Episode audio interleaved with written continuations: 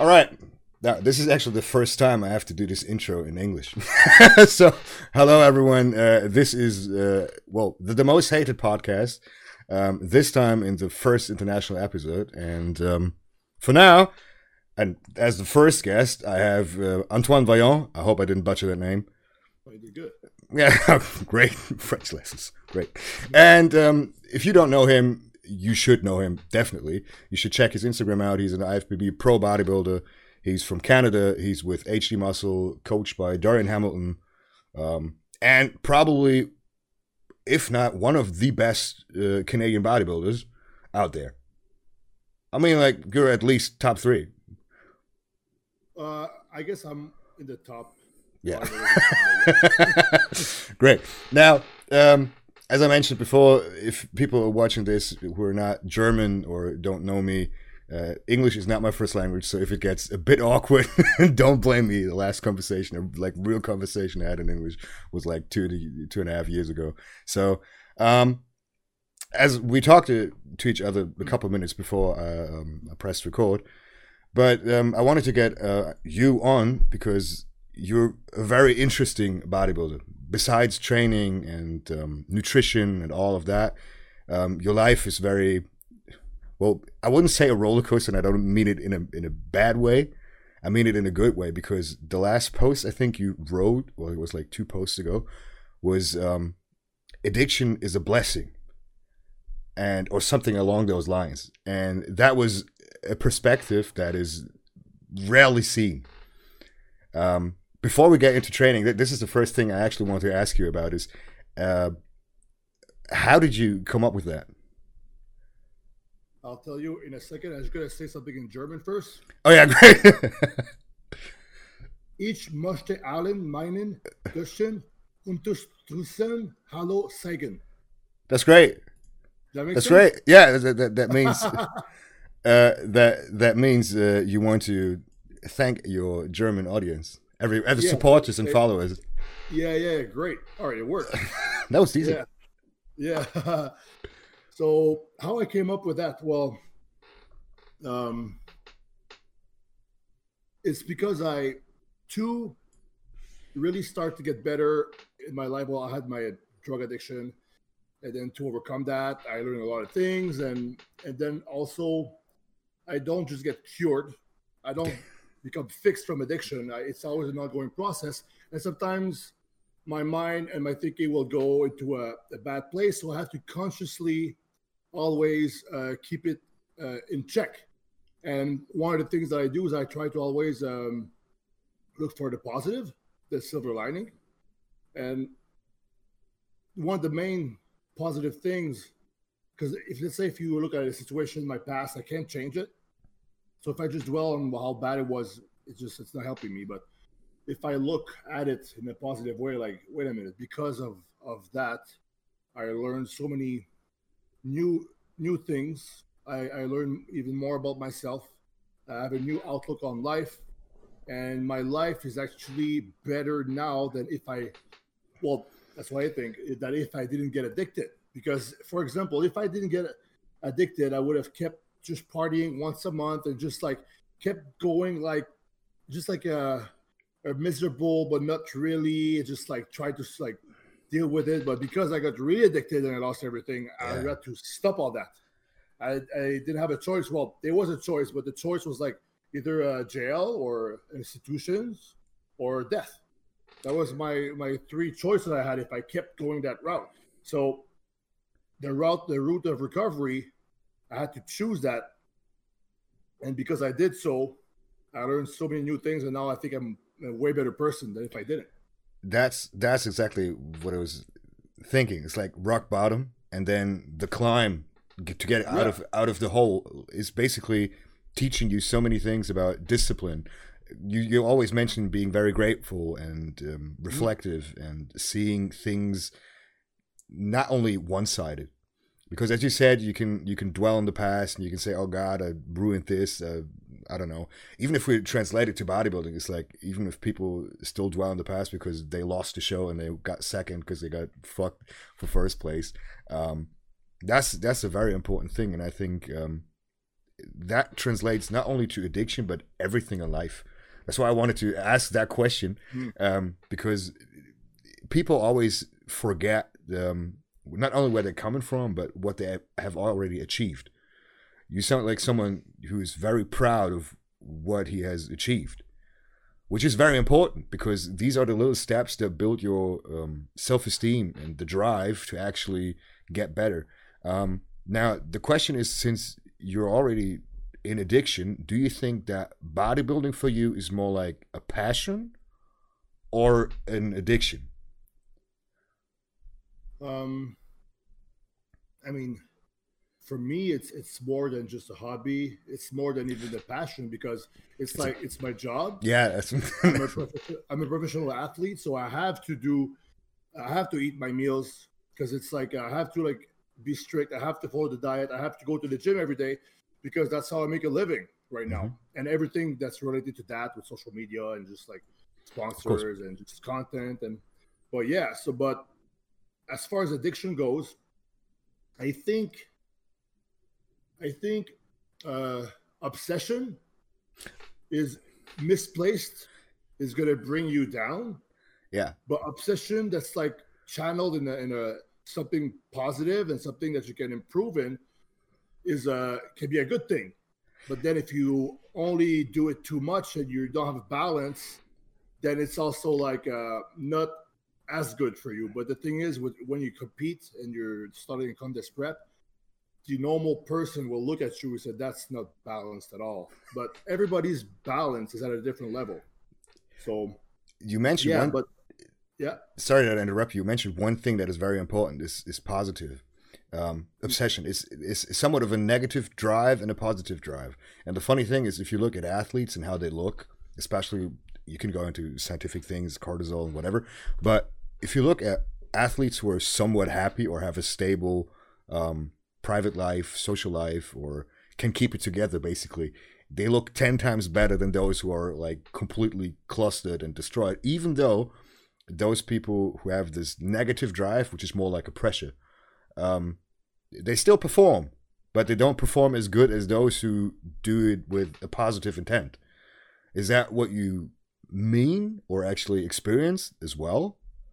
Um, what I mean is that let's say if obsession, if you have an obsession on like uh, to use drugs, and then it's it's uh, having a negative impact on you, but you're obsessed, and you even though you know it's bad, you keep going that route, Mm-hmm. then it's gonna bring you down and pretty much kill you slowly.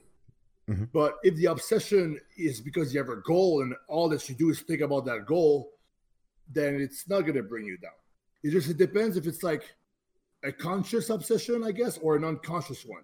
Okay. Because when you're yeah, because when you're addicted to drugs, it's unconscious. You're gonna react to the obsession.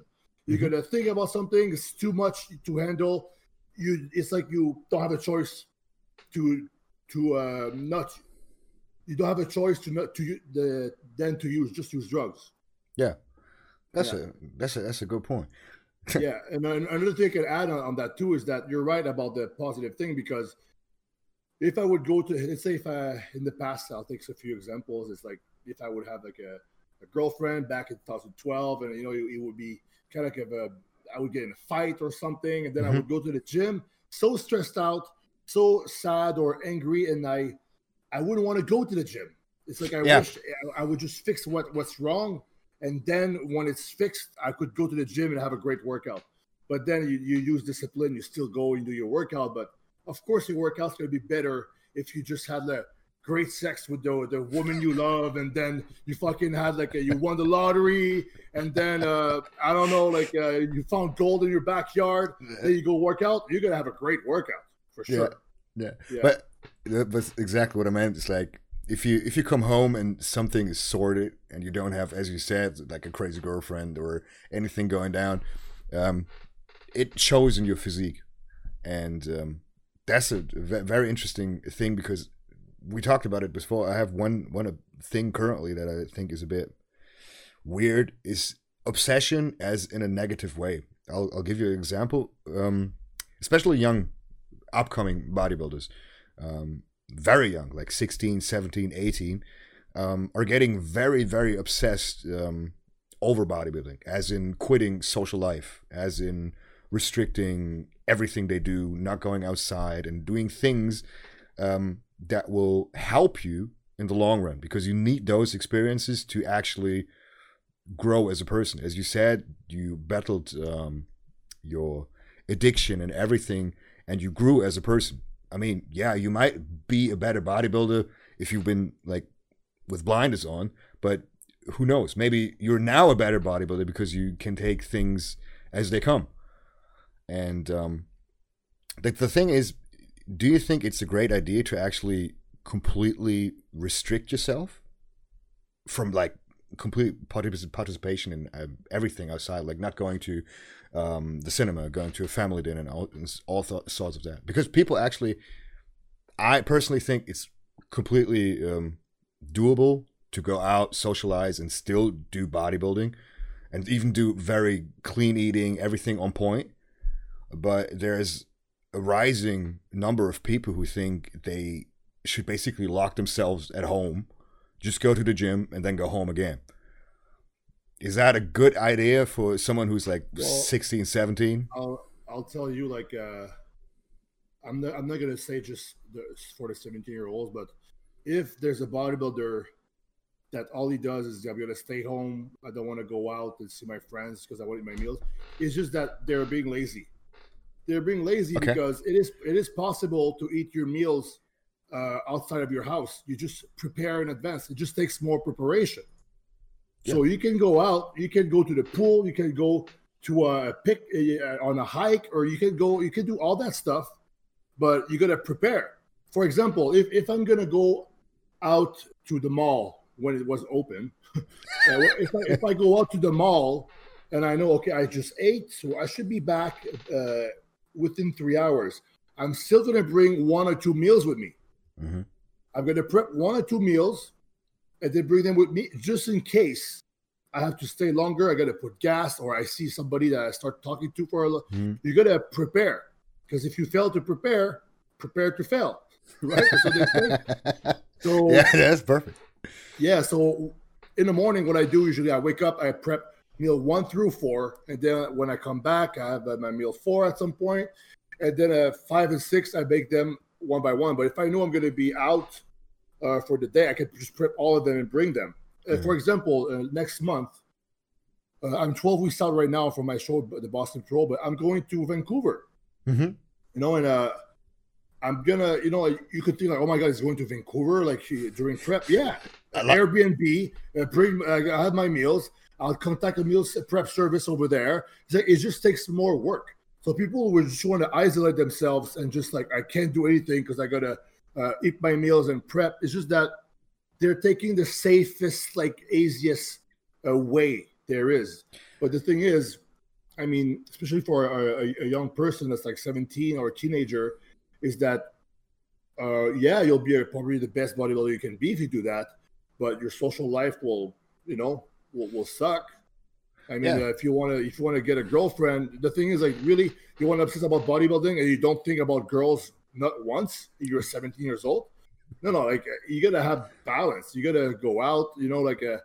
Uh, I'm not saying like go out and drink. I'm yeah, of course. You gotta, you, gotta, you gotta socialize and just meet people, have interactions, and and also it's not reality to be able to just be in the house and eat six meals every two hours and just just go to the gym and come back to the house. Because uh, when once you you'll have to go on a trip one time. Once you'll have to do something you'll have to um, go in another another town for an appointment or something. You're gonna you won't be uh, ready. And then then you might make mistakes. But if you you're used to all the time getting out of the house and bringing your meals and prepping and going on trips and following your diet even to the to the gram to 100% even when you're on trips then if you have a, if you practice that a lot it's a it's a breeze. I'm not stressed out about going to uh yeah. Vancouver. That's what i was. like yeah it's like it's possible. It just takes more work. Yeah exactly. That that's the that's the thing. I think uh, a lot of people like escape from the responsibility as in uh, it's as you said it's a lot easier to say i'm going to stay at home but i'm going to like ruin all my friendships i'm going to ruin my relationships i've had clients that tell me yeah i'm on a diet i can't do anything what am I? As you said, well, you can do everything. You can do. You can participate in that. Well, not now, maybe due to Corona, but Yeah, yeah. uh, but usually you can do everything uh, there is. But that was a great, uh, well, recap of that and how to fix it. Just embrace it and do it. Um, but you just mentioned you're 12 weeks out um, Mhm. from a Boston Pro. You're a Canadian, so you, you're allowed to get to America. So Uh, since the beginning, or almost, we could always fly to the Mm-hmm. U.S. It's just we couldn't go by car in the border. The border's closed. makes no sense at all. Well, I'm not gonna get into what makes don't sense or not. This is this is not the right Yeah, time. I'm not, I'm not sure. I'm not sure. Yeah. Well, But the, true. the the thing is, um, a lot of German pros uh, can't compete in America now. We've got a lot of people um, with the company I'm working with um, that are trying to get to Puerto Rico, which is now have been canceled, and uh, try to get to New York, which is well not possible because you can't actually fly to the United States. Puerto Rico's canceled. Yeah, I just uh, got the news, or maybe it's canceled as we can't come to like Latin America. But Mm. um, as far as I'm being told, is canceled. I'm a bit like, I don't think Olympia will be a, a regular Olympia. I think it's going to be like a North America and um, Canadian only one. Yeah, well, there's. I think it's still gonna be the Olympia, but Yeah, yeah, gonna, for sure. it's gonna be like, yeah, there will be less competitors that will compete, and or maybe a lot of them will, won't be there because of like the the situation there. Yeah, it's going to be like everyone's going to be Hadi Choopan and can't compete due Yeah. to due to politics. It's Yeah. it's annoying. Um, now, you, as you said, you're 12 weeks out. Um, how much do you weigh currently? Because you're known for actually getting like all- real big. The last time you did an off season, you was like over 300 pounds. Still Yeah. decent shape. So, um, what are you currently? What are you aiming at? Is there any target? Um, I started my diet just at 282 this time around, Mhm. like uh, way leaner than 330 pounds, but at the same time not as big, you know, because uh, I gave my body a break after the last Mhm. prep because of COVID stuff. I just, you know, stopped everything and just uh, was resting. So right now I got lean pretty fast, and just this week, Doran he stopped my cardio, he upped my food. So my weight this morning was 271, 270, no, 269, 270 pounds. But After one week of diet. no, I started a, week. Uh, I started a month ago. All right, okay. Yeah, sorry, a month ago. But I went down in a in one week. I lost ten pounds. So the first week I lost ten pounds, and then I stayed at that weight for three, four weeks almost. Which but is of course, good. you gain the muscle, you lose the fat, the body composition changes. So I think I'm pretty much gonna stay around this this weight. Uh, maybe go down a little bit, and so now I might go up, then go down a little bit. But the thing is, is that last prep I was this All right. Well, Discord let us down. Yeah, now it's back again. Uh, you mentioned you were at 270 something, then you dropped, and it was like it basically cut out after that. So your weight drop. You're now Oh, recomping. Yeah, well, pretty, I'm pretty much gonna stay this way the whole time. I think I'm just gonna lose the body fat, gain the muscle, and just uh, become denser, more uh, the quality of the muscle more rounder. Yeah, you You re- you respond incredibly. Like that's I think what people might have not like not of court is you went off off. Is that correct? Yeah. Yeah. So, not to dive into uh, PEDs, but that is a thing. Well, if you start back on, which you probably now do, uh, if prep's around, um, well, you're going to respond like insanely. So that's probably what keeps your weight as it now is, which is great because I've seen your progress in prep is always your body fat comes down, comes down, but you really actually apparently gain tissue Yeah. which is rare, very rare. So, but that Well- makes you a, pro- a professional at well, so Yeah. the, the, the, thing with me, I get people messaging me like, "Hey, why were you better uh, like a few uh, months ago?" Mm. It's like, well, the thing you, you can't you can't look how you look five weeks out all year long. Like you you gotta give your body a break and stuff. And and for me, I guess it was part of my genetics is that when I um, you know I come off all this stuff is that my I will look different. My body is like a some people they keep their nice structure, but my lines, I, I my body comes alive when I lose body fat, and then when I train for a competition, this is when I start looking like a really like a good bodybuilder. If not, I'm just I'm always going to be a big guy, but I'm not going to look like uh, I do like five weeks out. That's that's just normal. But Yeah. some people like um like my friend Quentin, Yeah, uh, yeah. he, he looks he looks great all the time. It's like it's annoying. He looks great all the time. He keeps his nice shape all the time. But Yeah, I you know. like, but everybody's different. Like for me, uh, my composition can vary a lot from depending where I'm at in the my prep or in, in the year. You know. Yeah, which makes it very unique because you can't predict how you look. Like if you know how you can look, but Mhm. um to and like a follower can't really see it and you make progress. Usually, of course, you look better if you if your body fat starts to drop, obviously, but that that's the the professional thing, the genetic part that you actually really gain tissue. And um, Yeah. Well, what- what happens, I think, is that my waist gets waist gets a lot smaller when I'm prepping, and then my my body fat disposition. It's like I go I get a lot of my lower back. mm, and then and my and my my legs are big and then i would lose uh, muscle in the chest and shoulder area mm, so if you if you look at me when i'm like off season or, or whatever it's like he's like oh really he's, he's like doesn't seem like he's, he's that he's that good but when i start dieting down the waist gets smaller the delts start like being rounder Yeah. and bigger and then you i lose the fat in the lower back so my v taper comes more alive and and then i i lose fat around the the hips and the in the butt also so everything is more streamlined when i prep but there's some people like let's say my my friend Quentin, for example again he gains body fat kind of like evenly everywhere yeah, yeah. He's he's a genetic wonder. Yeah, of course. Yeah, yeah for sure. Like he's he's got a lot of potential. Very yeah sure. for sure Definitely. uh, but you got someone else uh, who was on Dorian's team as well. I think he was. well regan, regan grimes Yeah, of course. Yeah, of course, Regan. But um, decline yeah there was another one.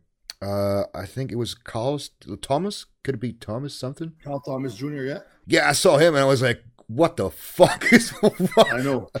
Yeah. like the legs are fucking huge and yeah, he looks like his, uh, his his muscles are balloons. Yeah, insane. I mean, you got you Canadians got very good like high Yeah, talent. but he's he's actually American. oh, he's American. Yeah, Oh, so I immediately assumed like Dorian and everyone is is yeah, yeah. But Canadian. we- Doran's training um, clients from like um, all across the world now. I guess. Yeah, which is good. I've heard only Yeah. very good things about him. Might have to talk to him as well. He's probably an interesting uh, guru as well because we maybe we talked about it uh, before. It's uh, the topic of PEDs and everything around it is very vague and you can't go really deep into it. It's not really like science based. It's more more or less somewhat biochemistry. You kind of know what might happen, but there's always a variable like it can go completely wrong and things start to will appear that shouldn't appear. And um, I'm I'm very like we, we talked about it a bit. I asked you in before how we talk about PEDs. Um, so I'll try to be as direct as possible. Um, there's one thing that I'm really dislike, which is um, it's kind of like the myth from forums and all that that people who are professional bodybuilders really up the dose. It's chemical warfare. They take tons of stuff and all that. And um, having worked with people, knowing so many people, it's it's always hard to argue with those people because they constantly say, "Yeah, they're not true. They lie." Of course, they take more. And um, if that's the case, I've been lied to like a hundred times already. like people saying, "Yeah, I'm- I'm not taking that much." Um, but that's the thing. You went completely off, and I think your dosages are not that high currently. I guess. No. Well, it's funny because with Dorian, I'm taking less stuff now than I did when I was like 20 years old. Which is the when I- case for most I was- people, which is Yeah, insane. And, and and the thing is that even my 2018 and my prep, I take I take less stuff now. It's Mhm. like and I'm way bigger now. It's just that I think as as you um you grow older, you realize that wait a minute, I don't need that much stuff. You just need enough to be in an anabolic state, and then it's all the training and the food. So you put your body into an anabolic state that's going to recover super fast, and then you just train, stimulate the growth, and then feed the, the body, and then boom, you're just uh, going to grow. And the thing is, is that people like to think, uh, oh, more is better because most drugs, wait, most drugs in general, if you drink more, you'll be more drunk. Exactly. smoke yeah. more weed, you'll be more high. But the thing is, it doesn't transfer to uh, PEDs. I've got I've got a great comparison. I had Patrick Tuor, you might know him. Um, yeah. Uh, on the podcast, he was my first special guest, and he had the, the perfect analogy for it, and which was when you're on antibiotics, you take one. You're not taking the whole fucking package. But the bodybuilder obviously thinks, well, more is better, so they take the whole fucking package. And if we think about it as you take the antibiotics for like seven days, so you have to have those seven days for it to kill everything that's there. It doesn't work if you take seven fucking pills one day. It doesn't increase um, the effects more. Well, it increases the side effects for sure, but it doesn't increase um, the effects, and which is exactly what PEDs and all that is. You only need so much, and I think people get lost in it or I think. I think the, the point is actually genetics and discipline. Um, when I talk to people or clients, it's, it's usually usually they tell you, "Yeah, I'm perfect. I'm training perfectly. I'm eating perfect. I do this and that and this and that. And you find like they do a lot of things wrong, and those add up. As you said, it's it's food and and training. Um, could you be a bit specific what you currently eat, what your training is currently, so people get a grasp of what is good? Because I personally, I don't think bodybuilding is rocket science. It's actually pretty simple, but people don't put into work, which is basically what you said as well. It is you have you to hear my, my, my, diet or yeah, sure. If you if you can if you can leak yeah, it. Yeah. Uh, here. So twelve weeks out, normal day. Uh, okay, so that's a training day. Cardio none right now. Uh, meal one, two whole eggs, four ounces of chicken breasts, 90 grams of a cream of rice, 1.5 scoop of daily cleanse, half a cup of berries, five gram, well, one teaspoon of fish oil. Mm-hmm. Meal number two, six ounces of chicken breast, 300 grams of uh, cooked rice, uh, then pre workout, two scoops of pre HD. Uh, Post training, 50 grams of cyclic dextrin. We uh, that's a carb HD. Mm-hmm. Uh, 15 grams of EAAs, 10 grams of glutamine, five grams of the Pure, uh, German creatine. Yeah. yeah. Uh, meal three, post meal is a six ounces of a uh, white fish, 300 grams of a white rice, one apple. Meal four is the same meal, six ounces of a white fish, 300 grams of potatoes, or I mean, of rice, no apple. And I can rotate between rice and potato. And I have the conversion because I need to have the carbs in the potatoes of, of what the carbs are in 300 grams of rice. So yeah, which is a lot.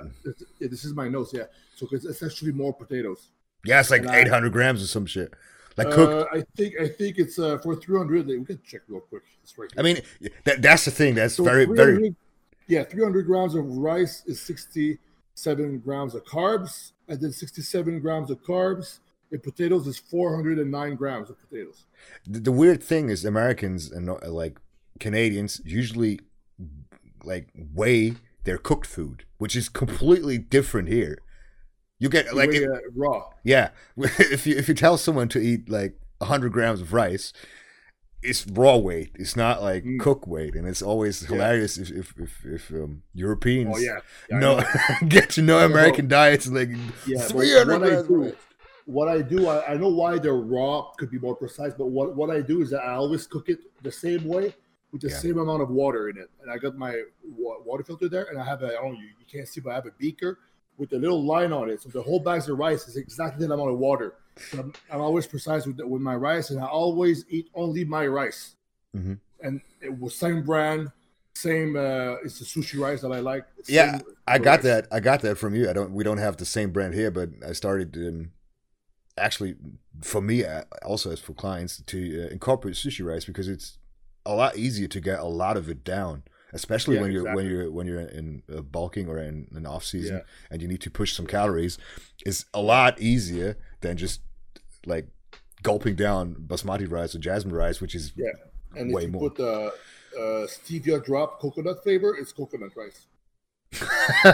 oh god, I'll get a hundred emails from kai saying I want that.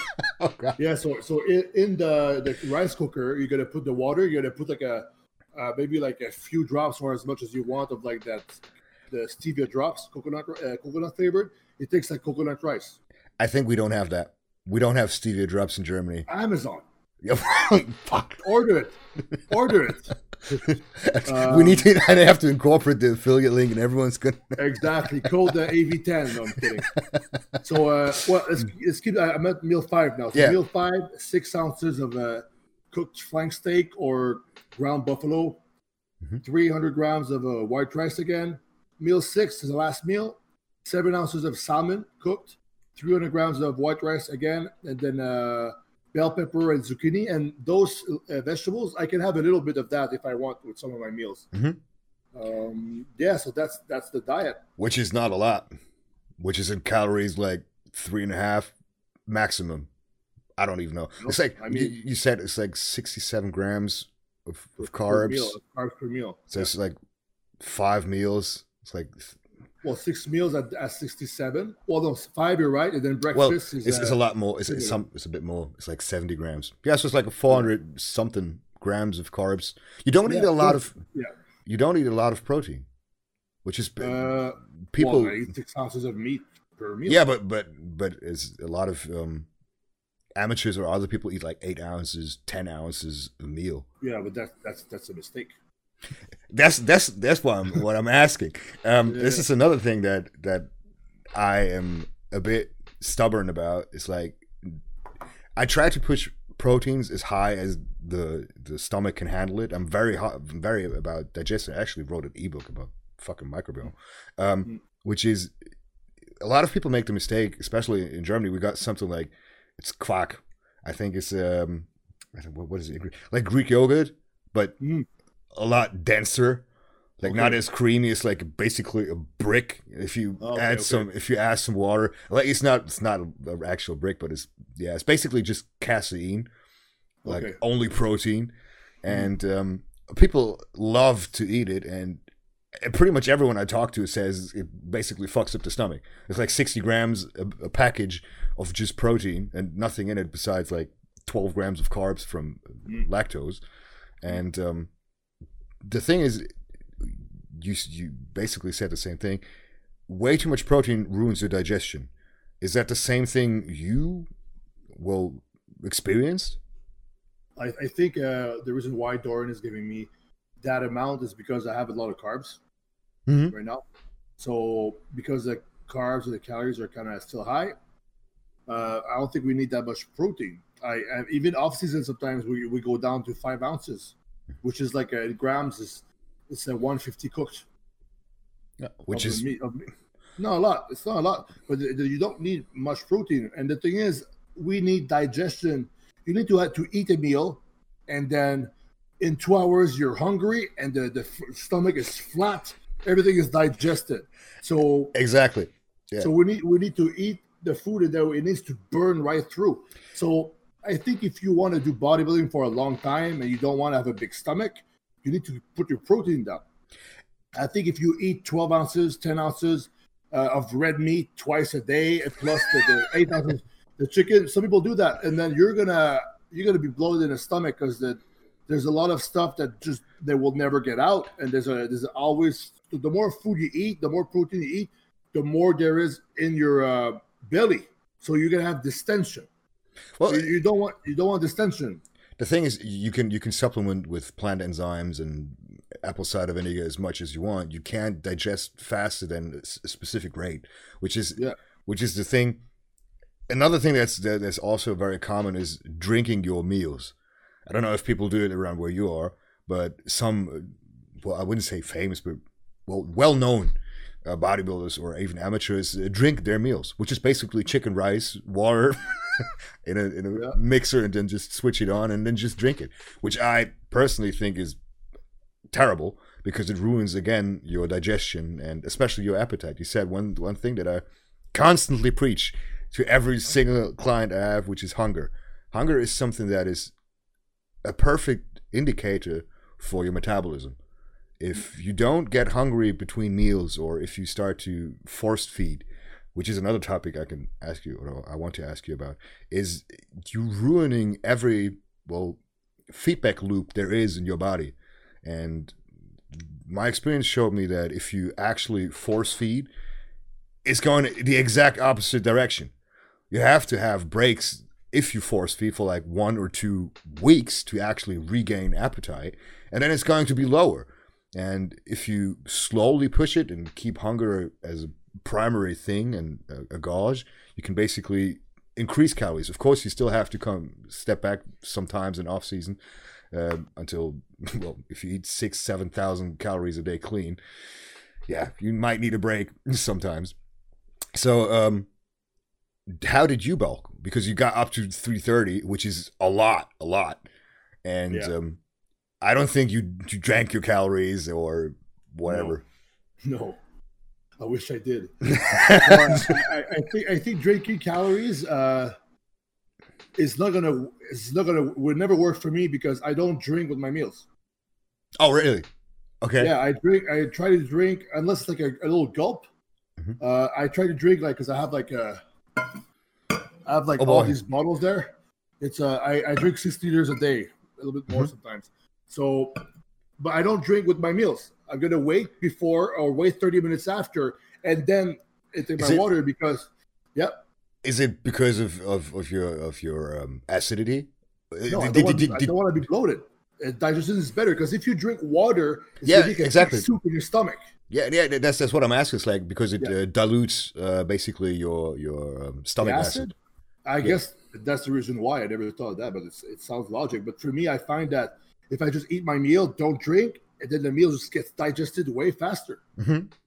Yeah, so I, I don't agree with my meal. So in the off season, with the, when I went to 330 pounds, the re, the only reason why I did that is because I tore my bicep, and yeah. then I and then I had to like uh, recover from that, and then I was like, okay, I'm starting prep in three months. I gotta put, I gotta get my muscle back, and I gotta gain as much weight as possible the shortest amount of time. So for three months, I tried to eat as much as I can, and I, I would go up to a, a, pound of rice with every meal. Oh God! Like, uh, yeah, I, I, would never go over six ounces of a of a protein though per meal, mm-hmm. six ounces.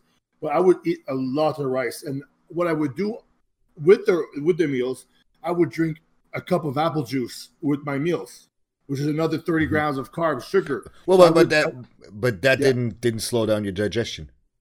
One cup. I, uh, well, it, I was bloated the, the, whole time. I mean, it, oh it yeah, feel good. It, it, didn't feel good, and the thing is, I would never do it again. And I, I don't. I think I could have done things way better. But at the time, it's like you know what? I gotta, I gotta go. I gotta do as much. I gotta eat as much food as I can. And I would try to get six meals. I would get five, and sometimes I was shit. I failed. Uh, the next day I would wake up earlier. And it was all about eating all the food, but in reality, would have been better. Would it, did it make a difference?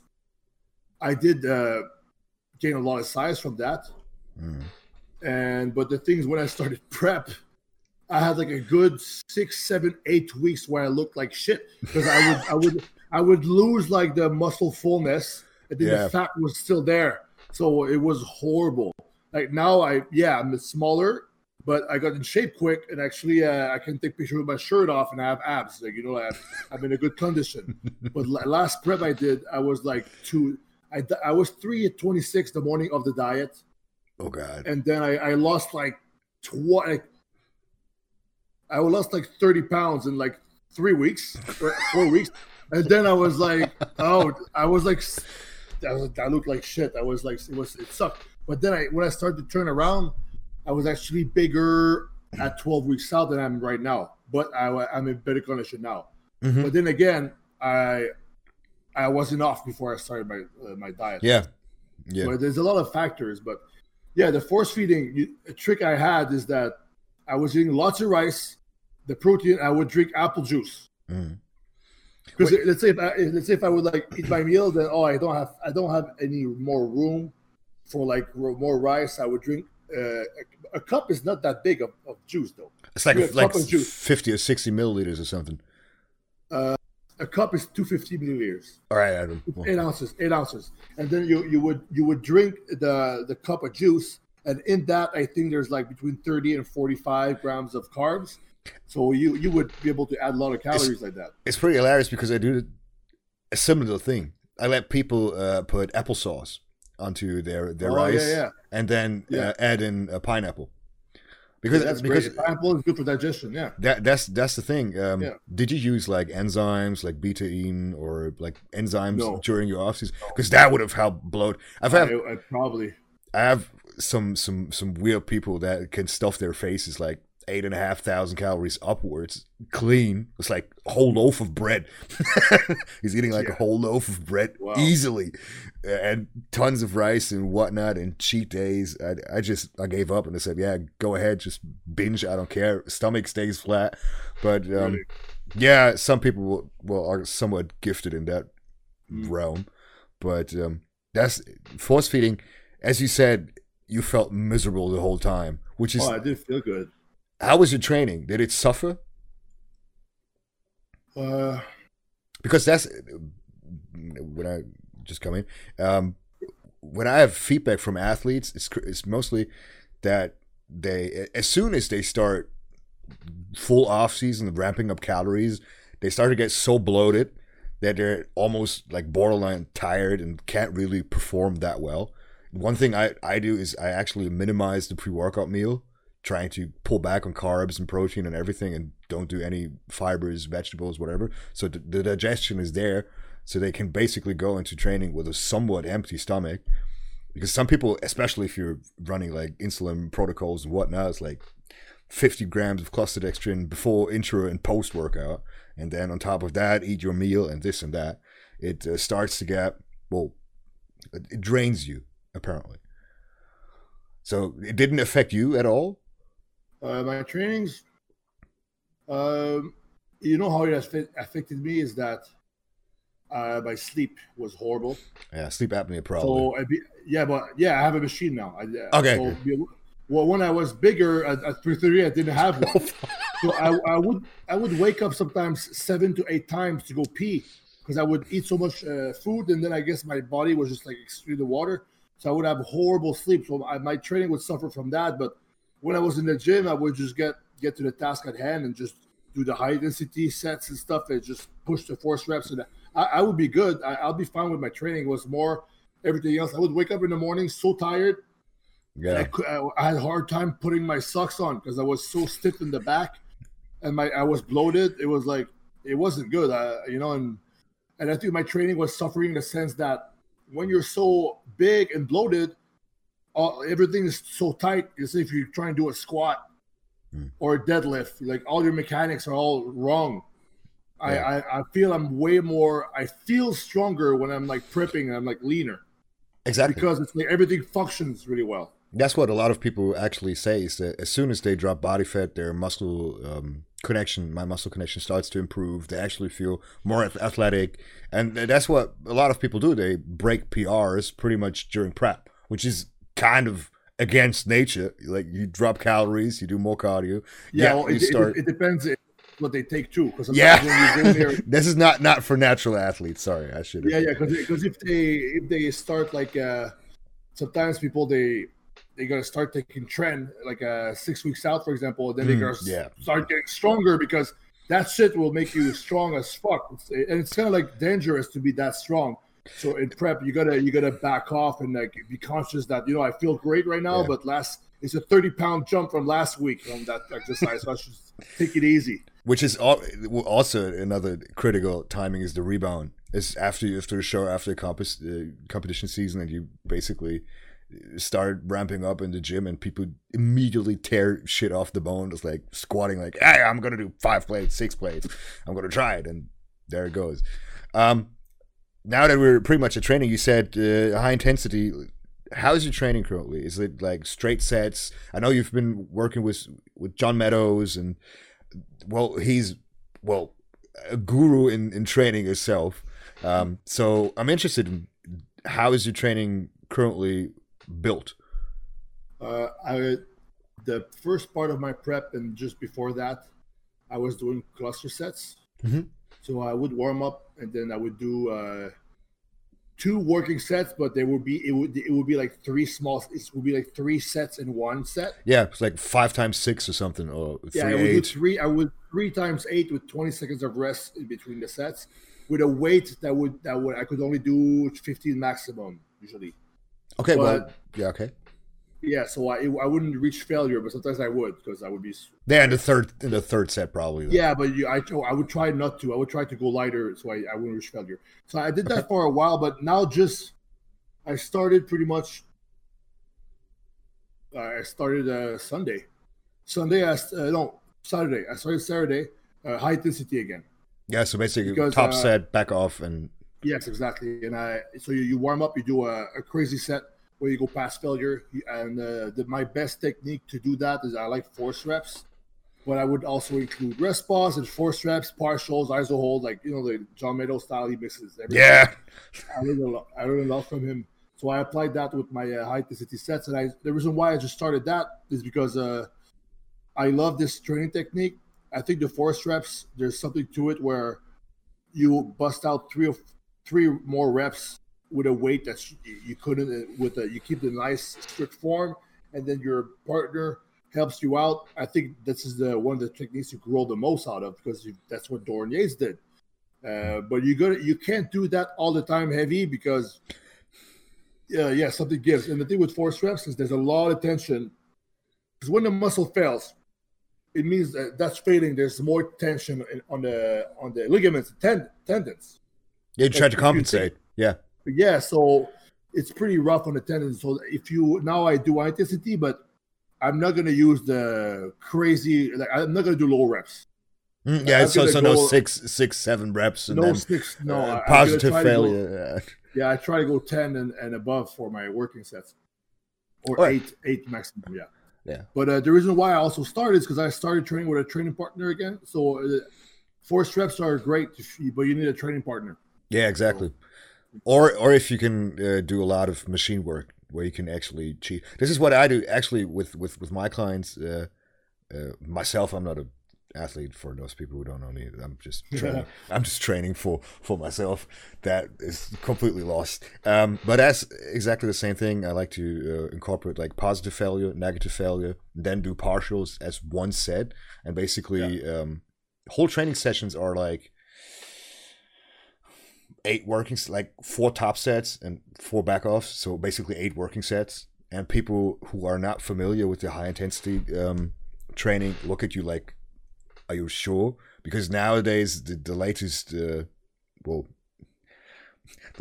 I I don't, I don't want to be rude. Well, the, the science guys basically said, yeah, you should do push pull legs uh, two times a week, high frequency, uh, low intensity, a lot of volume, and you got like people who are doing like upper body, uh, lower body, like six times a week with fucking 20 sets a day. And, um, which is exactly the opposite. So, um, a question is you said cluster sets and before you didn't take those to failure, No, like at all. So it's basically just getting more metabolic work in. So no high loads. um, I I try to just to uh, do something different. And the thing is, I what I believe is the right tr- training method is to try different training methods. Yeah, exactly. you, you, yeah. you, you mix it up and then there's there's something that you like and you find oh that really works for me you stick to it for a little bit then you s- you're still gonna rotate you gotta try all this stuff so uh i the clusters i was like i didn't do the failure uh, because Doran told me not not to do them because for the you don't want to reach failure because you want to give kind of the, the joints a break so you got to use a Mhm. weight that's not too heavy but it would you would fail at 15 reps continuously that if you would do continuously you do eight you rest and then for some reason you'll have to try but for some reason as you do the clusters like the first eight reps you it felt great the second one's like wow i got a great contraction Yeah, and the and then third one is and the third was like, holy shit! It's like you feel the muscle contract so hard.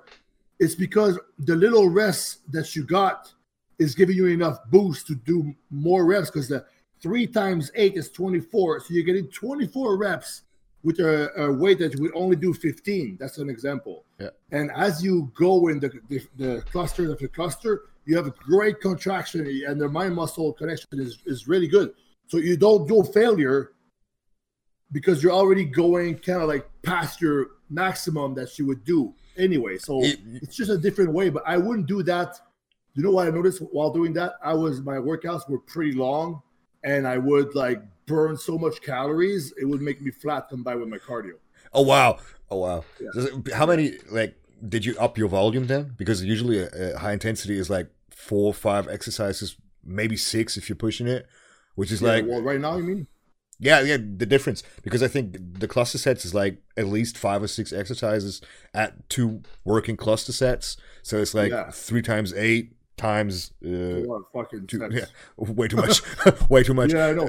Um, so the the high intensity ones is like less volume, I guess, like less. Yeah. So the- thing I like about the high intensity is that the first the first exercise, uh, especially if it's a compound one, you I'm gonna maybe have five warm ups, Mhm. and and then boom, I do my working set, and then if you go to another compound, I'm gonna do two warm ups, and then boom, one working set, and then the the two or three uh, other exercises, one warm up, boom, working set. It's So basically you, you yeah, yeah. It's testing the waters. Yeah, exactly.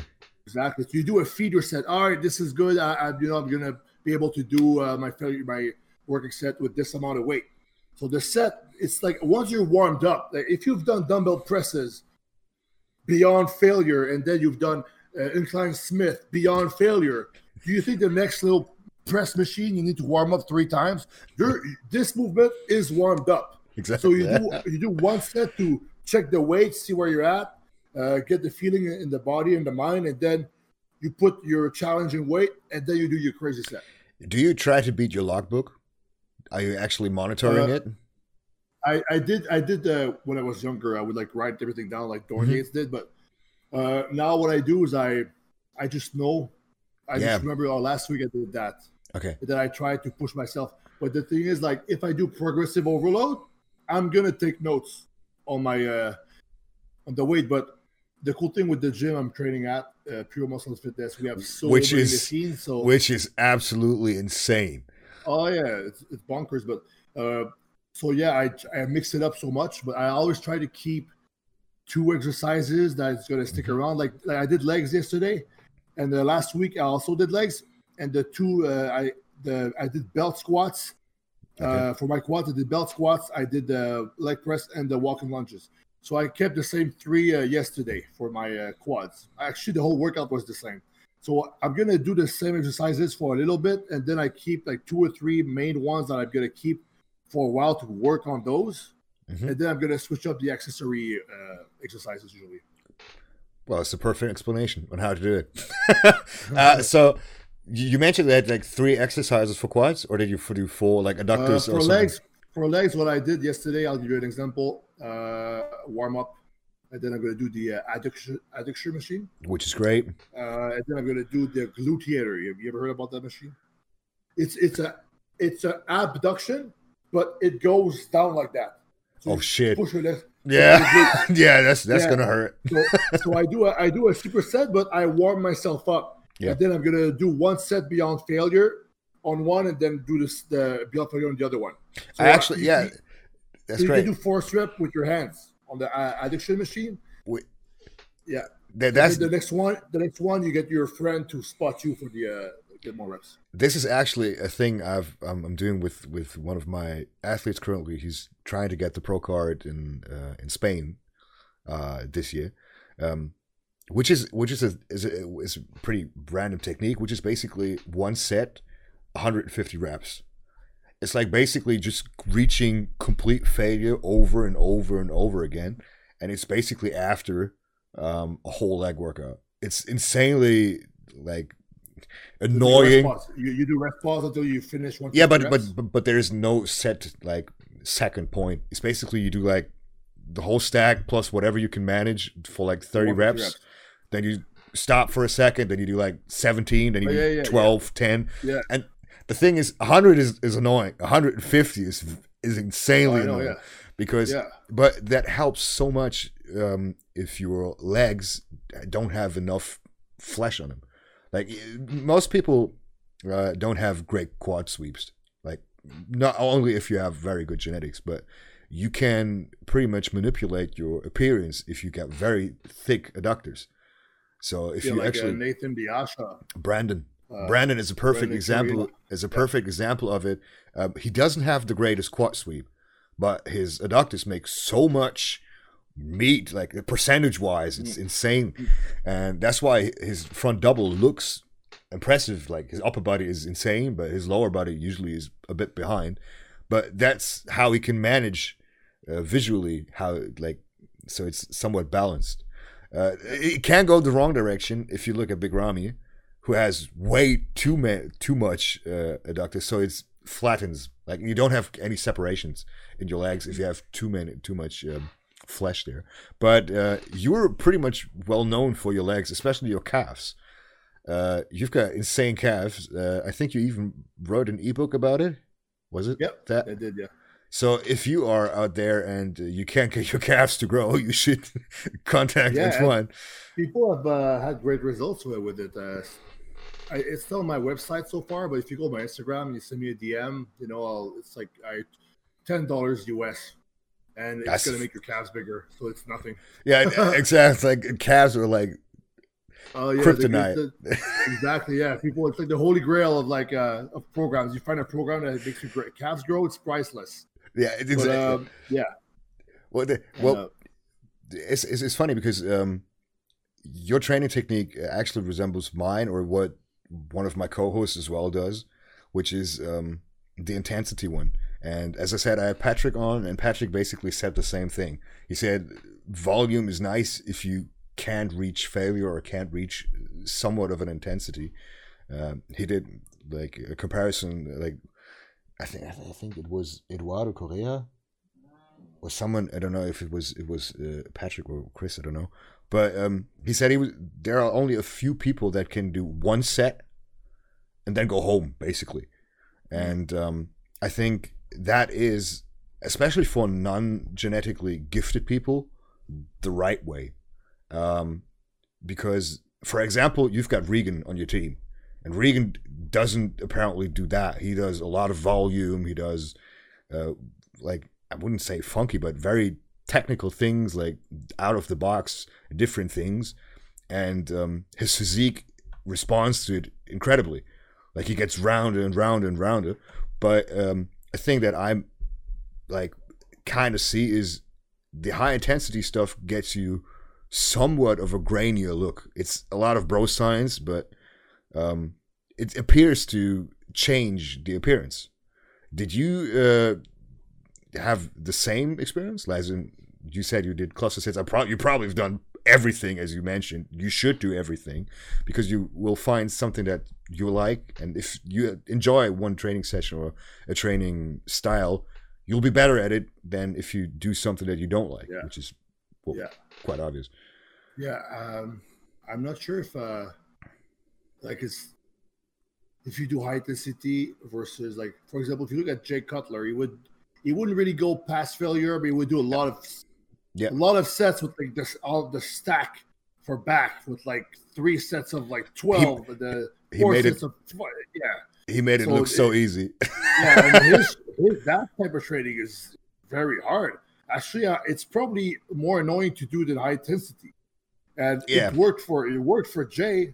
I, he won, but then uh, oh, then you look at Dorian Yates. Oh, he was he had a more grainier physique. He did the high intensity, but then you look like you look at Ronnie Coleman, who was like better than you know at this best that anybody I guess I would know. And what did he do? He just went to the gym and, and lift heavy weights and train because he likes it. Yeah. I think genetics play probably the most part on how your physique is, is going to look. Like Regan, I think if he trained just high intensity, I think uh, he would be as round, Mhm. right? He would be as round. Yeah, for sure, be as, for sure. as a good bodybuilder. And, and if um, Dorian Yates did volume training, I still think he would be Mr. Olympia. that's that's exactly um, the the thing. If there is a major difference, the thing I've seen is that high intensity basically it changes appearance maybe because the the mo- most people can't really get the um, the volume right. I think that's that's maybe um, um, yeah a variable that's missing. Like a lot of people, high intensity is pretty easy. You go balls to, to the wall like four times in a, in a in a workout and it's fine. On volume and especially on those high frequency and whatever sciencey things, RPE seven five whatever if you actually do that, um, or reps and reserves, which is a good concept. Um, it's very hard to actually get an eye or a feeling for it, and I think people often undertrain on volume training than they do on high intensity because high intensity, if you manage to get into the zone of actually doing one set all out, it's pretty easy. I mean, muscle failure is pretty easy if you know, okay, I can't move the weight, and you've Yeah. got a partner and it's going to help you. That's easy. Yeah, exactly. I I was going to say pretty much that is that you can't not train hard to do high intensity. Yeah, you have to train to your limit to be to do high intensity. You people will be able to do volume thinking that they accomplish a great workout, but you can be lazy and do high volume. People Yeah. Ah, are doing high volume as an excuse not to really push yourself. But if you push yourself to your your limit of the volume you can do with the weight you can do with the strict form, I mean, you're gonna have great results. But the thing is, if you're training hard on both sides, you're gonna have results. And Yeah. there's one side that is only high intensity if you train hard. Mhm. And then if you don't train hard, you can't do high intensity. If you don't train hard, you can't do high volume. The technique, right? Pretty much, pretty Yeah. much. That, that sums it up. So if anyone out there is is uh, questioning himself why he's not making gains with volume, Train harder. do the old uh, "I'm just going to destroy myself," which is actually yeah. um, I don't. I, I have like twelve. Or I think I think twelve or fourteen uh, athletes currently. Most of my other clients are lifestyle clients, and this is a thing that is very important because um, I used to call it uh, mental masturbation because you get basically you're in a little hamster wheel and you start overthinking everything and everything and people start to switch like i have to do upper body lower body i have to do push pull legs I have to do this. Basically if you're doing it as a hobby you should do whatever grants you the biggest fun and most people actually enjoy high intensity a lot more because they start to start training basically as an well to balance their life to actually go and have fun and just turn their head off and most lifestyle people seem to work a lot better on high intensity if they get into the zone. Like of course there are people that are lazy and whatnot but um if you actually just want to have fun training i think high intensity is great because everything even from neurochemistry and everything is after you've done the set to complete failure and you stand up and you actually like, I don't know bet your um, logbook or anything did another PR um, you're feeling great. And volume training is pretty hard because you make progress but the progress is like a pound over last week but you did like 30 reps more. Next week you did another pound and with high intensity you basically pump on like five ten pounds. So Yeah, and also also for li- lifestyle, I think high intensity you just spend less time in the gym. yeah that's another thing. So, yeah, so if you go to the gym, bing bang, you're out within an hour and fifteen minutes. Uh, if you if, if it's for lifestyle, you probably have other stuff you got to do. Yeah. It's not your it's, it's not your work. Like for me, uh, everything is revolved around like my meals and my gym time, and then in between those times, this is where I add all the other stuff that I, I do. But for most people, they do nine to five. They come back from work, and then okay, I gotta go to the gym, and then they they, they- have a wife and kids at home or whatever, and yeah they need time feed. I don't know. they, they, they, they, need like uh, you know forty five minutes high intensity. You can have a great workout. yeah it'd be effective. High volume, I find that if you do high volume in forty five minutes, hey, you're that's also cardio. This metabolic stress overload. You can't do anything besides just walking around. God damn it. Yeah, can't do anything. Great. Um well, I've had you on for for an hour now. I don't know if you if you've got time left. I don't I don't want to Well, I mean, I was I was looking at my I mean maybe 15, 15 minutes because I gotta eat a meal. Oh boy.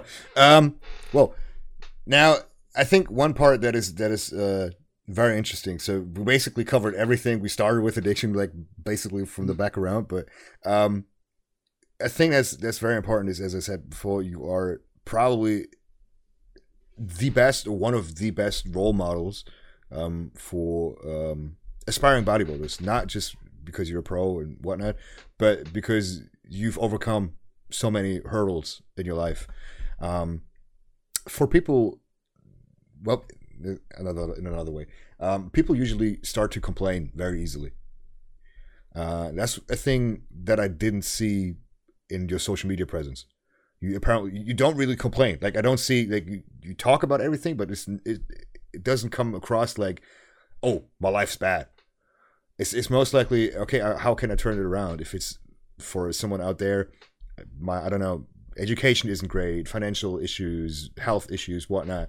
Um, as a basic tip on how to overcome those things. Well, that's a long answer. no, no, no, it's it's not. I, I can I can sum it up pretty well.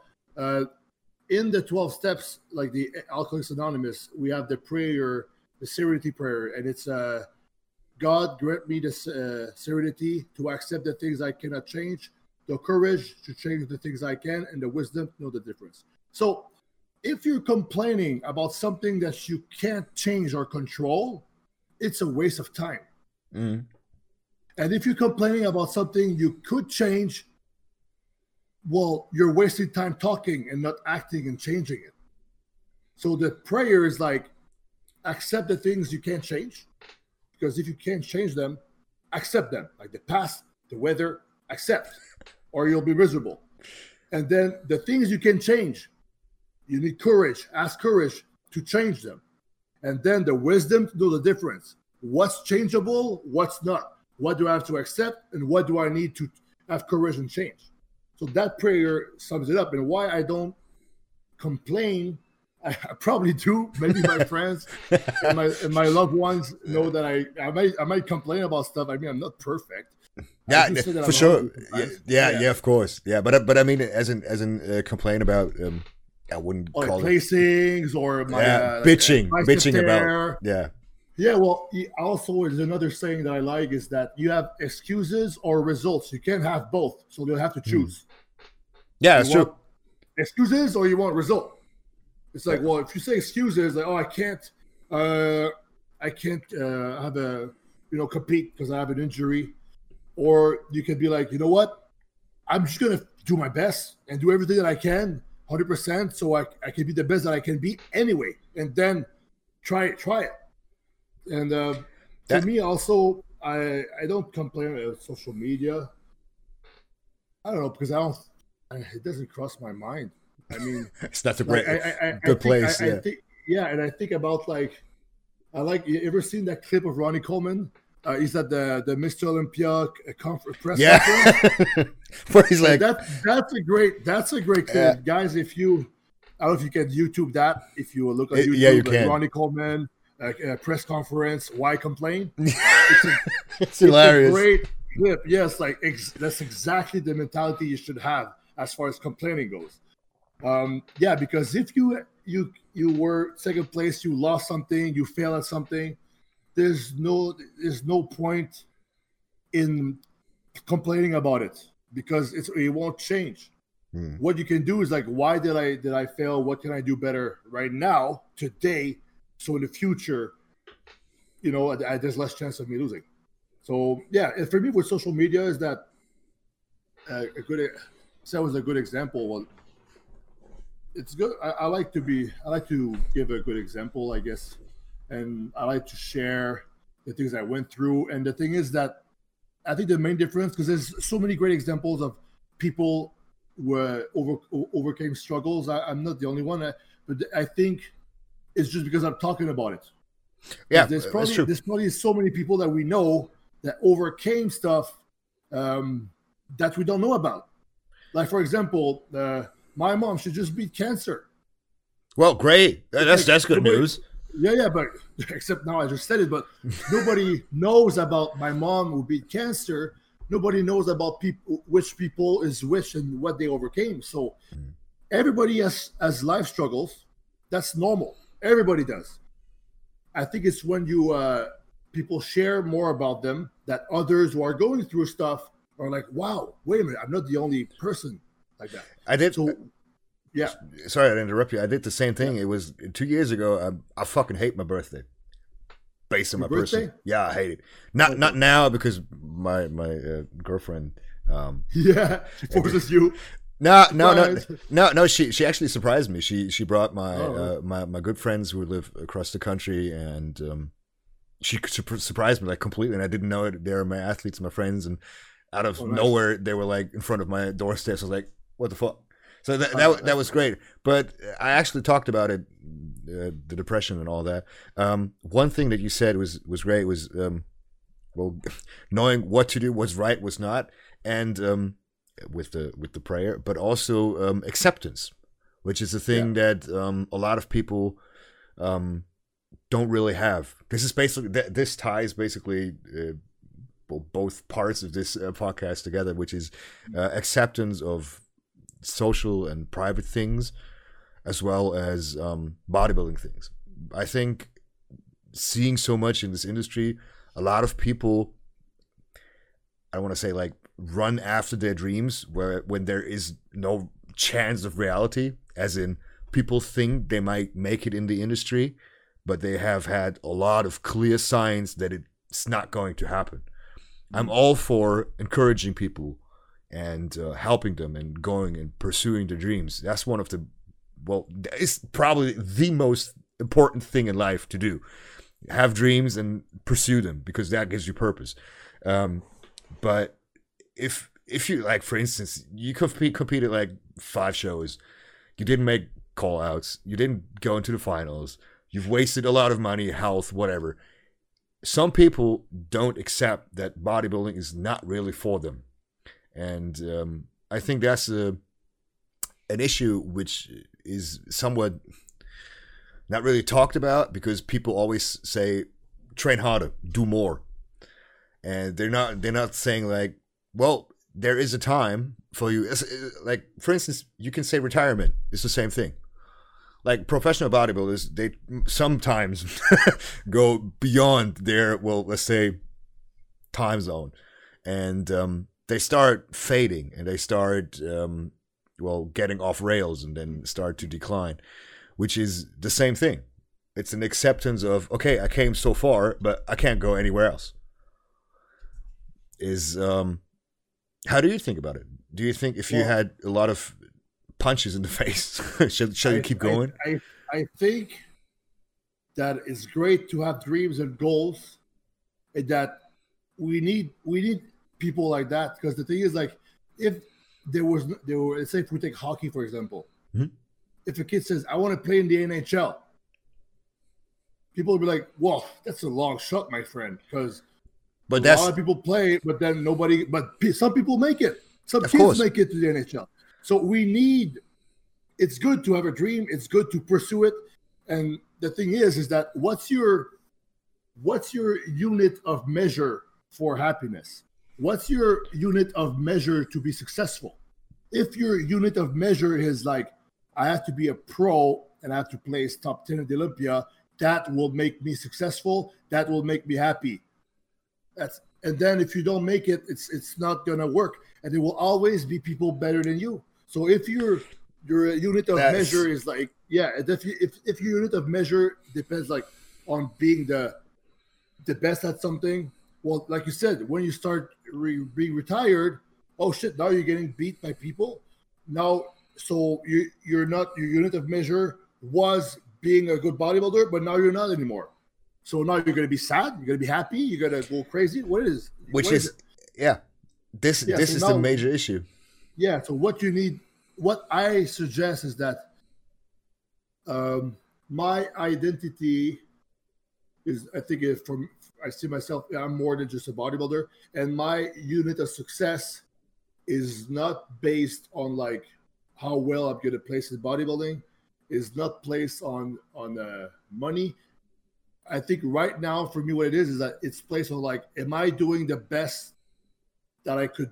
Am I the best that I could be today? Am I uh, a good person? Am I are my relationship good? Uh, am I acting in uh, align with what is true to me? like those are, are units of measure that I have for for success. Well, and they're controllable, and, which is another yeah, thing. Exactly. Exactly. Have full control of them. Controllable, I guess so. Yeah, because if you're yeah, the so yeah, so if somebody is like is failing and failing again at becoming a pro, but sure, but is it making you feel like shit? Because if it does, maybe now you should re uh, do something. Like you should rearrange and re see what your units of um, your metric for success is. Because yeah. if your metric of success is based on winning shows, and you're not, I mean, you're gonna feel like a loser. It's it's it's about priorities, and that's that's the thing that I am worried about somewhat because I love the sport. I love encouraging people. I help people as much as I can, and um, the thing is, if you get stuck in that dream, and as you said, in your unit of measurement and what else you basically try to extract happiness from, um, that can turn on you. If you yeah. basically dream of becoming a professional bodybuilder and you dream of I have to become a pro, I have to do this and that and this and that, um, and you don't achieve it, you're going to feel miserable. Now, on the other hand, it can be a pretty bad thing as well to achieve it because sometimes you set your standards or your goals on a pedestal and then basically achieve it and you got the fucking piece of paper and it's like, great, what now? Which is basically what retired bodybuilders have. There's like, I had my career and now it's over. What do I do now? And um, that's a that's the thing. Um, with acceptance, that's why I asked it. Is like um, accept what you are good in and what you're not good in. If you actually enjoy um, competitions, and if you and you're not good at it, keep doing it if you enjoy it, if you love it, and if you say, I do it for myself, I have fun, do it. But don't go um, into shows or uh, pursue dreams uh, when there's clear signs that you can't get it. I mean, I can't be a math tutor. I suck at math. I'm a literal yeah. moron when it comes to math. So I'm not going to try to get, I don't know, a physics degree, a PhD in physics. It's not going to happen. Mm-hmm. So I'm accepting that this is me. And a lot of people don't do that, especially as in bodybuilding, and think that they can achieve it. And then the whole circle comes together. And then the last thing that always pops up is uh, PEDs. I just got to take more, and then I'll be a pro. Yeah, and uh, yeah. the, thing, the, thing, is, like, uh, don't go compete. Uh, like, if you don't expect to lose. Yeah. If you're gonna compete, expect to lose. But but this but this is a this is a funny thing because the saying is usually I compete to win. Everyone, if you ask someone, yeah, well, who who who did that? There's one person in the world that started competing and never lost, pretty much. That's Phil Heath. That's think, one human. I, th- I think Flex Lewis was was was the same as an amateur. Yeah, but exactly. The, the the thing is, but that's exactly what I mean. It's, it's a double entendre. It's, it's like completely separate. It's like people always say, "I won't do. The, I wouldn't do the show if I um, wasn't training for the win." But yeah, on the other hand, yeah, but people can't get both. Like it, it is good to think, okay, I'm gonna win the show, but they don't have the acceptance of accepting defeat. And as you said, they start to dwell on the past. It's like get mad that they didn't win instead of accepting. Okay, I did lose. I'm trying to win the next show, and I'll try to get better. Yeah, and well, um, exactly with acceptance is like so when you're doing a show or anything in life, uh, you control your attitude and you control your effort. Mm-hmm. The rest is not up to you. The yep. rest you have to accept. So you gotta go. You go into a show. I really believe I can win. What can I control? My effort, my discipline, my attitude. The rest, I don't decide if I win. Yeah. Judges do. Which is it, crazy. Yeah, it's not. It's not really the, the, the most objective sport. I mean, like, no, exactly. It's, it's like a you know when you, you you sprint, you know you know Usain Bolt won. Yeah, he was very ahead. But with bodybuilding, it's subjective. So the thing is, when you prep, you got to train like the thing is like do you really have to train like you're winning? You have to train like you're you're about to lose. Yeah and then you train harder. And then you train like yeah. you train like there's the guys are really good. You have to do your best. That's all you can do is your best. So you do that and then the rest you accept. It's not even up to you. You have to let go. Or you'll be sad that's that's probably the, the, the, most important part and probably the, the best ending to uh, to this uh, podcast is uh, to let it go and accept it and uh, yeah. whatever endeavors you pursue in your life you basically have to give it all effort because you will feel shit otherwise. You're going to regret not doing more because that's another thing. A lot of people say ah, i should have done more cardio. I should have done oh, more this and that.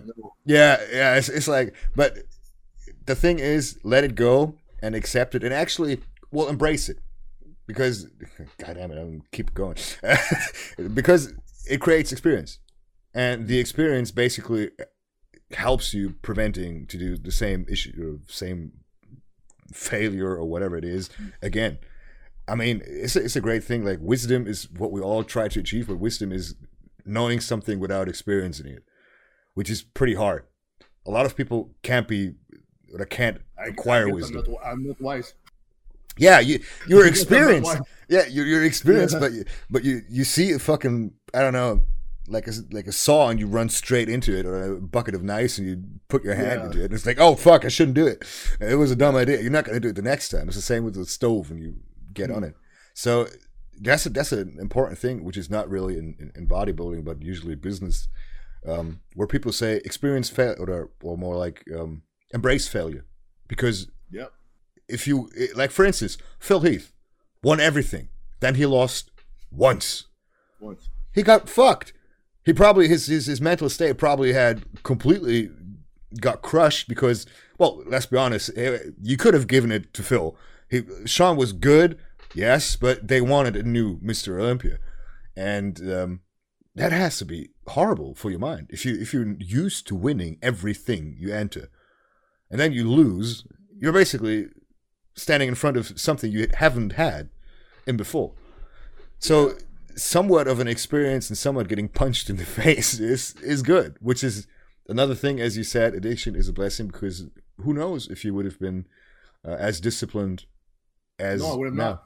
Yeah, because of that, prep is easy. People yeah. say, "Oh, I'm I'm suffering. It's got this prep time to suffer." That's not suffering. Suffering is having nothing. Is having nothing and being in the, in the street and being sick and being around like just being in hell. Hell is a state of mind, you know. And so contest prep, what I, I'm, I have to be hungry and a bit tired, and I can. It's a privilege. It's a privilege. Yeah, exactly. It's, it's a privilege to actually do it, and yeah. uh, that's another thing that, that that's, that's pretty hilarious. Uh, it's completely out of context, but I've, I've read it. Is uh, it's a privilege uh, to be um, hated. It's a privilege to be. Um, I don't even know the English term for it. Fuck. I don't know. Neidisch. Neidisch. Um, yeah, it, it is. It's not, it's not mischievous. It's like you don't like that someone achieved something. Oh, jealous or something? Yeah, thank you. God damn it, this envious, jealous. and envious, envious. Yeah, somewhat jealous. That that's, that that fits it because you have to actually acquire jealousy, and people constantly get mad at it. It's like, why did he look at me and like I drive a uh, oh. I drive a pretty yeah. big car, and if I drive around in it, people look at it and it's like, what I come out of it, I look like a homeless person. No offense, I look like completely like my, I didn't do hair and whatnot. Walk around with fucking joggings and a t-shirt, yeah. and I immediately get looked at weirdly. But um, that's a privilege. I had to work hard to get what I currently have, and it's the same thing with um, with hate and all that. So if people out like everyone else. I'm, I'm not sure that you get hate. I don't think you get hate at all, and I hope so. Um, don't look at it in, in a negative way because perspective is basically everything. As you mentioned it before, if you look at something in a negative way, you can make even the best or most positive thing very negative. You can make a compliment be very negative if you actually think of the reasoning why that person told you something to get something. Yeah. Well, I can end uh, podcast with those two things about uh, the haters on the internet. Oh, great. Um, if you, the first thing is that people say don't don't be affected by negative comments. Mm-hmm. Yeah, but don't be affected by positive ones either. So the thing is, if you you get validation and you get uh, energy from the positive comments too much, it's gonna go against you. But so at the same time, don't look at the negative ones. Don't let the uh, the bad ones affect you. Don't let the positive ones get to your head. Yeah, Also. yeah, that's true. And another thing is that when somebody hates you and says something really mean to you on the internet, it's not even about you. Don't take it personal because why it's not about you? It's about what the person saw that makes him feel a certain way because of the past that he had, the experiences that he had, makes him want to say something. But it's not even about you. It's about him and his weird life he's having because we're all having weird lives. But that person, you he reacted because he saw a stimulus that you had that he perceived in a certain way, making him feel bad, and is having to say that, acting out. So it's like when people hate on me, it's like, oh, I'm sorry for you, because it's like they're they're going through something, and usually they're not even aware of it. But you know, so that that's the two things I had to say on uh, on haters and negative comments. There's there, Yeah. there's a, there's the perfect ending. It's, I, I don't I don't think if it's an, an English uh, idiom or anything or a German thing. Um, don't take anything personal if you Yeah. don't if you don't know the person. It's Yeah, basically exactly. it's Yeah, if someone if, if a stranger come up, comes up to you on the street and says you're a fucking dickhead, you would just look at him as like really okay and just keep Yeah. walking. So don't get affected by it. Great. I don't know. I, I think I got you on for like one and a half hours or something. Oh, that's good. So yeah, perfect. uh, thank you so much for being my first international guest. yeah, danke. Yeah, Thank yeah, that's, that's perfect. Yeah. um, I hope for the very best. I wish you the best uh, for your prep and uh, for your placings. And um, if you ever want to come back, why ever, Yeah. you're more than you're more than welcome. I really enjoyed uh, those uh, one and a half hours, and I hope you uh, guys out there enjoyed it as well. I hope you got an insight into Antoine because I know well I follow him for a while now, and I think he's a, a great role model, and you should follow him too as well. Now you should plug something. I mean, just like I Oh, don't know how many people. Yeah, fuck business. yeah, true. Well, um, uh, because your audience is mostly German, right? But now it's going to be more than that because it's English. But we have uh, we have a Europe um, distributor for HD Muscle, and now yeah, so you could contact uh, our Eurostrolly over there, and um, yeah, so we can ship very fast and effectively at a good price all the HD Muscle products. So if you just go on hdmuscle.com, it's going to redi- redirect you to your uh, European website, and then you can use my code AV. You save ten percent, and I think you get free shipping. I just have to confirm that, but yeah, just go on hdmuscle.com, get the best supplements, and um, yeah. Other than that, yeah, they're very good. If you get the for- if you know about supplements, just check out the formulas. It's going to be very simple for you to. I like the intro. I like the intro. I already had it. Yeah, yeah, very great. good. So yeah, and other than that, I have Iron Bull Strength. So ironbullstrength.com is uh, strength equipment, belts, straps, and I got Ryderwear, West Clothing. Those are my main sponsors, and I got always a bunch of projects. You, you can check my website, avbodybuilding.com. I got a you know online coaching on there. I've got a, Great, great. an ebook. Yeah, a leg leg training ebook if you want to have big legs. But yeah, just go on my Instagram at Antoine87. I'm sure the description. Uh, It's in the description. All, all written. Yeah. All right. For so, sure. Uh, yeah, but just I don't have to plug anything else, I guess. Well, Uh, or probably I do, but the thing is, just thank, thanks for watching. Thank you for the support. Yeah. so take care. Bye bye. Yeah.